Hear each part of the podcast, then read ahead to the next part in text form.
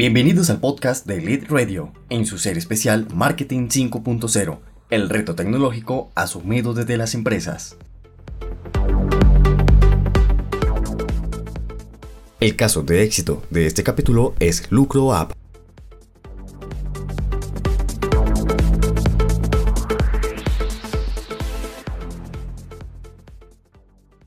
bienvenidos todos al podcast de Lead Radio y a esta temporada especial de Marketing 5.0, el reto tecnológico asumido desde las empresas, donde tenemos invitadas a las compañías que han participado con su caso de éxito en el libro Marketing 5.0, Tecnología para la Humanidad, escrito por Philip Kotler, Germán Cartajaya e Iwan Sitiawan. Yo soy María del Pilar Flores, gerente editorial del Lead Editorial Colombia, y hoy estaremos hablando con el equipo de Lucro y de su estrategia de inteligencia artificial que logró gestionar el consumo en tiempo real. Le doy la bienvenida a Sebastián Vega, Chief Technology Officer, a Carlos Martínez, Chief Commercial Officer, y a Johannes Kling, que es el Chief Executive Officer.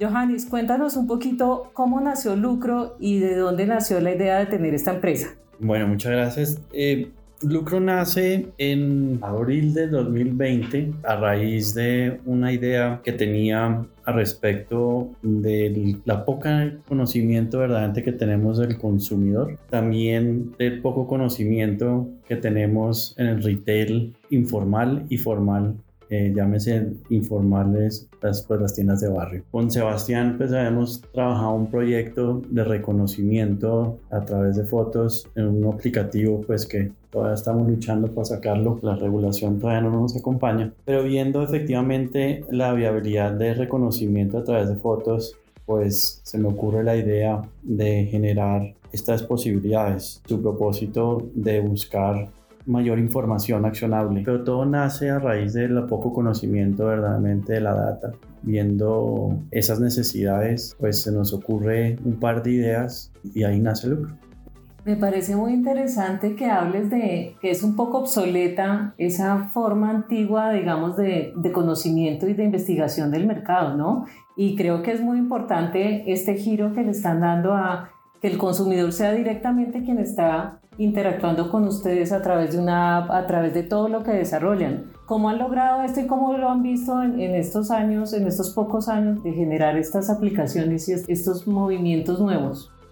Yo creo que, digamos, no salimos a disruptir por disruptir, sino verdaderamente generar unas soluciones a lo que, insisto, data accionable, ¿sí? Digamos, nuestras tecnologías que hoy en día usan eh, en fuerzas de ventas o pues que ya estamos sacando a, temas en tiendas y eso, de reconocimiento que, que, se va a explicar un poco más adelante. Lo que buscamos es que sea, uno, escalable, dos, que sean fáciles de implementar y tres, pues que la data, digamos lo que se recopila y se trae, sea accionable, que no sea 45 días después que le digan a uno, oigan, una tienda usted no tuvo tal cosa, pues que eso al final del día no genera valor. Y en el tema de lo que dices, tema de conocimiento, es lo mismo. Teóricamente, eh, los estudios tradicionales no se deben demorar mucho, pero se terminan demorando mucho por su misma metodología, como capturan a la gente, como hacen, preguntan, como no es un tema digital comúnmente, entonces se demora mucho en la interacción con las empresas. Puede haber pasado un tiempo no prudente y reviven un tema. Entonces, pues las metodologías que hemos desarrollado con, con Lucro App para la comunidad, yo creo que es un tema mucho más rápido, mucho más accionable y la integridad de la data pues está constantemente reflejada lo que la gente responde, sea para el estudio específico o sea para temas en conocimiento general. Bueno, Carlos, cuéntame un poco por qué decidieron hacer esta campaña que aparece en el libro, este caso específico con una empresa de consumo masivo que precisamente es disruptivo con respecto a, campañas anteriores que habían usado en este estilo de, de recolectar empaques, de obtener eh, premios. ¿Cómo se lo imaginaron y cómo nació ese, ese caso? Bueno, la idea primero arranca en conjunto, las ideas no arrancan nunca de una sola persona, esta idea viene con unos principios muy claros también de lo que la compañía ya quería y había averiguado y quería hacer, y se junta con una experiencia también de lucro de cómo poder llevar, cómo sí poder hacer las cosas. Básicamente se entendieron una serie de elementos básicos que tienen más las promociones. Y más que las promociones, si nos volvemos un poquito atrás, es que muchas veces las compañías decimos que el consumidor debe ser el centro de las cosas que estamos haciendo, pero no nos ponemos realmente a poner al consumidor en el centro de la estrategia. Dicho eso, si uno se pone con zapatos del consumidor de una persona que va a reclamar una promoción hoy, tiene tres problemas gigantescos. Uno es reúne empaques. Pero es que quien dijo que yo estaba todo el tiempo en mi casa esperando a consumir el producto para guardar los empaques. Muchas categorías se consumen en el camino. Entonces salgo de mi casa al colegio y me tomo lo que sea, me como lo que sea en el camino. Llego a la oficina y quiero unas once en la mitad de la oficina. Entonces tengo que guardar ese empaque en mi maleta con migajas o con el líquido, con lo que sea durante todo el día para finalmente llegar a mi casa a tratar de reunir el empaque. Eso no tiene un sentido lógico para el consumidor. Segundo problema que tiene grandísimo el consumidor. Listo, logré reunir los empaques y me puse la cartera de guardarlos todo el tiempo en la maleta. ¿Qué pasa? Bueno, ahora tienes que llevarlo a un sitio. ¿Y a dónde? No sé, pues encuentras un sitio. Entonces yo como consumidor tengo que gastar mi tiempo, gastar mi plata, salir a buscar en dónde es que está ese sitio. Por más que pongamos muchos puntos de canje, pues cualquier ciudad latinoamericana es tan grande que se requiere un desplazamiento muy grande. Incluso esas promociones no llegaban a muchas poblaciones porque es que no puedes poner puntos de canje en todos lados. Entonces no se ponía el centro del consumidor entendiendo que él tenía que generar un desplazamiento. Y el tercer problema grandísimo es, una vez lograban llegar hasta ese punto, pues se encontraban con que o ya no estaba el premio que ellos querían, o el premio no era como ellos se lo imaginaban, o tenían que esperar a ver si se habían ganado o no el premio. Entonces muchas veces participaban por algo que realmente generaba una frustración porque no estaban participando por lo que ellos querían.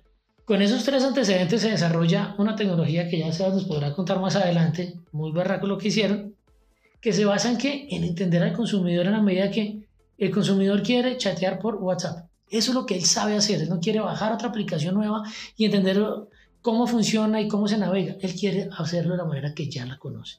WhatsApp es una herramienta que en nuestros países latinoamericanos tiene una penetración gigantesca, es el medio de comunicación. Y fuera eso ya es intuitivo a partir de lo que las personas hacen. Y sobre eso se desarrolló todo un diálogo, medio de un chatbot, sobre el cual vamos entendiendo el racional de la persona y vamos explicándole cómo funciona. Tal medida que pueda, por un lado, reunir los productos con una serie de temas de, de seguridad para que no nos tumben. Dos, que puedan no solo acumular puntos sobre, esta, sobre el WhatsApp, sino que además pueden consultar cuántos puntos llevan. Y tres, puedes consultar todavía cuántos premios hay disponibles. Y cuatro, te entregamos el premio por medio de la herramienta. Entonces, eso es poner al consumidor en el centro. Todo a partir de entender al consumidor y entender cómo la tecnología está al servicio realmente de las, de las empresas. Bueno, entonces cuéntanos, Sebas, ya que han hablado tanto de lo que hiciste, cuéntanos cómo fue el proceso. Bueno, pues digamos que eh, asumir el reto, sobre todo de, de, la filosofía y la metodología de, de estar en una startup, digamos que fue bien interesante, o digamos que el reto que nos ponía una grande compañía en temas de tiempos, en temas de poder ejecutar y llegar a transformar imágenes en datos eh, en tiempo récord, eh, realmente pues digamos que fue una curva de aprendizaje muy muy interesante y que nos llevó a cabo muchísimas pautas para todas las acciones de mejora de lo que tenemos hoy por hoy en lucro. El equipo realmente eh, disfrutó de desarrollar prácticamente un flujo conversacional en menos de tres semanas o sea, digamos que fue el tiempo récord, un tiempo récord de poder generar un chatbot con inteligencia artificial y con un sistema que pudiera traducir imágenes en datos para poder, digamos que, llevar a cabo conocimiento del consumidor y sobre todo ítems de seguridad que nos permitía, digamos que, llevar una trazabilidad punto a punto dentro de los diferentes tableros de analítica para poder entender realmente cómo y de qué manera el consumidor estaba llegando a ese producto o consumiéndolo bajo una estructura de horas y de hábitos. Eh, realmente eh, toda la parte de WhatsApp, muy novedosa, es un tema que nos permite explorar sistemas sin internet, o sea, gracias a, a todas las compañías de telefonía celular que hoy por hoy en Colombia funciona, WhatsApp digamos que no consume datos y eso fueron las decisiones que fueron llevando a cabo para el éxito de la campaña. Finalmente, como te decía, todo el tema de la curva de poder traducir imágenes en datos es fascinante porque te permite reducir una cantidad enorme de lo que antes tocaba procesar uno a uno, procesar imagen por imagen, a poder llevar ya un ciclo de datos, un ciclo de volúmenes enormes para poder, digamos que, tomar una decisión. ¿Cómo hicieron este proceso uno a uno de llevar estas imágenes a datos? Los primeros retos es poder traducir que cuando tomas una foto, él pueda detectar si es un bonjour o si es una Coca-Cola o si es un producto de un agua o si es cualquier tipo de producto. Ese es uno de los primeros retos más complejos que tiene, digamos, que el sistema de computer vision o, la tecnología llamada computer vision en, en, el escenario. Una vez tú logras entender eso y hacer que la máquina por medio de machine learning te permita procesar estos esquemas y convertirte ese objeto en un dato, es donde empiezas a correlacionar y a unir algoritmos sobre sistematizaciones que realmente te pongan dentro de una base de datos o llamémoslo un formulario en la hora de adquisición del producto, por medio del flujo conversacional, el nombre y el teléfono real de la persona, por medio de geolocalización, el punto exacto donde la persona se está tomando esa gaseosa, tomando esa agua, etcétera, etcétera, a nivel de producto. Y digamos que la parte fuerte dentro de toda la automatización es poder darle al consumidor realmente, como veías en, en el caso de nosotros, un flujo conversacional que no parecía un chatbot. O sea, básicamente parece un asistente virtual donde te está preguntando para poder, digamos que, entender la campaña de la participación y poder traducirlo en un premio, que era finalmente lo que hacía el ejercicio. Entonces, realmente Computer Vision tiene mucho por hacer. Hoy vemos muchísimos casos en el mundo de traducción de imágenes en datos para solución desde una ciudad inteligente hasta las mejores sistematizaciones como lo estamos haciendo hoy por hoy en lucro para poder ayudar a esas tomas de decisiones no viscerales sino en base a datos tratando de transformar el mercadeo moderno con este tipo de tecnologías. Hay un tema adicional chévere con lo que estás diciendo y es normalmente las empresas tenemos un problema y es que no tenemos los datos de quién nos está consumiendo. En la vida real una empresa tradicional, el 99% de las empresas sabe que le vende a un distribuidor ese distribuidor va y le vende unas tiendas que muchas veces las empresas no sabemos quiénes son y en esas tiendas van y compran unas personas que nadie tiene ni idea quién es. Nosotros creemos fielmente que el futuro está en tener first party data, data de primera mano. Entonces, ¿qué involucra este tipo de promoción, esta actividad más que hicimos? Y es que logramos coger información de miles y miles de personas que arrancaron por lo menos la promoción. Entonces ya sabemos que este celular número tal, tal, tal, arrancó con un producto X, pero el celular B arrancó con un producto Y. Entonces se van construyendo bases de datos grandísimas para las empresas. Con First Party Data del día de mañana dicen, voy a lanzar la extensión de, marca producto B, pues ya tengo aquí 15 mil, 100 mil, X miles de personas que ya sé que quieren esa marca. Entonces uno les puede mandar un mensaje después directo, óyeme, ya sé que a ti te encanta esta marca, por eso quiero tratarte bien y contarte que eres el primero en que se va a enterar que voy a lanzar este nuevo producto. Entonces ya es una comunicación directa y nos saltamos el distribuidor, la tienda, para llegar directamente a quien realmente está consumiendo nuestro producto.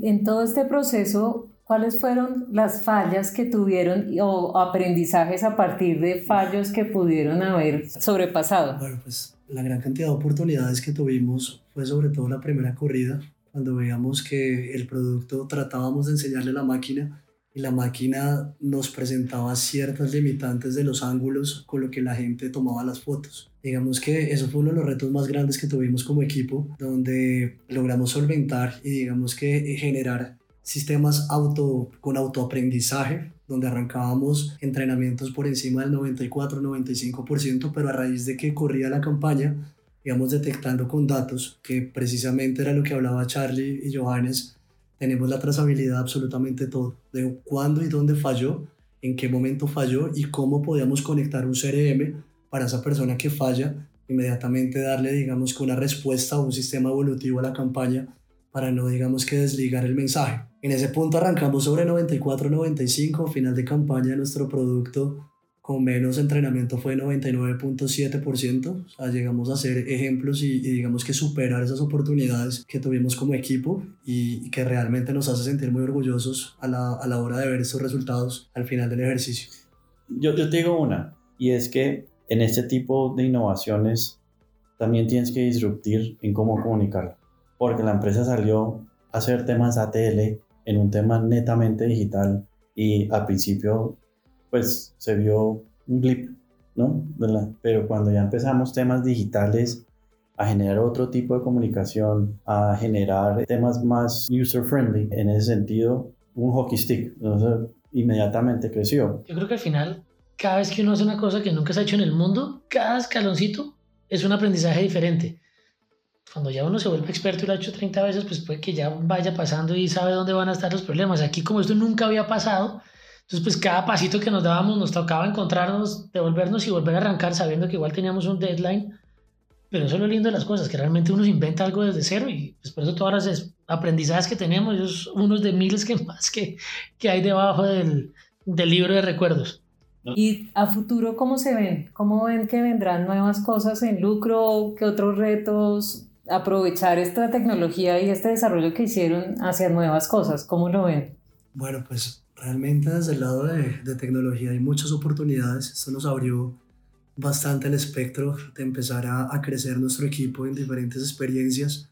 Las experiencias están en automatización, todo lo que tiene que ver con IoT, todo lo que tiene que ver de no estar conectado en la red para poder, digamos, que ejecutar o, o, digamos que poder replicar un desarrollo tecnológico.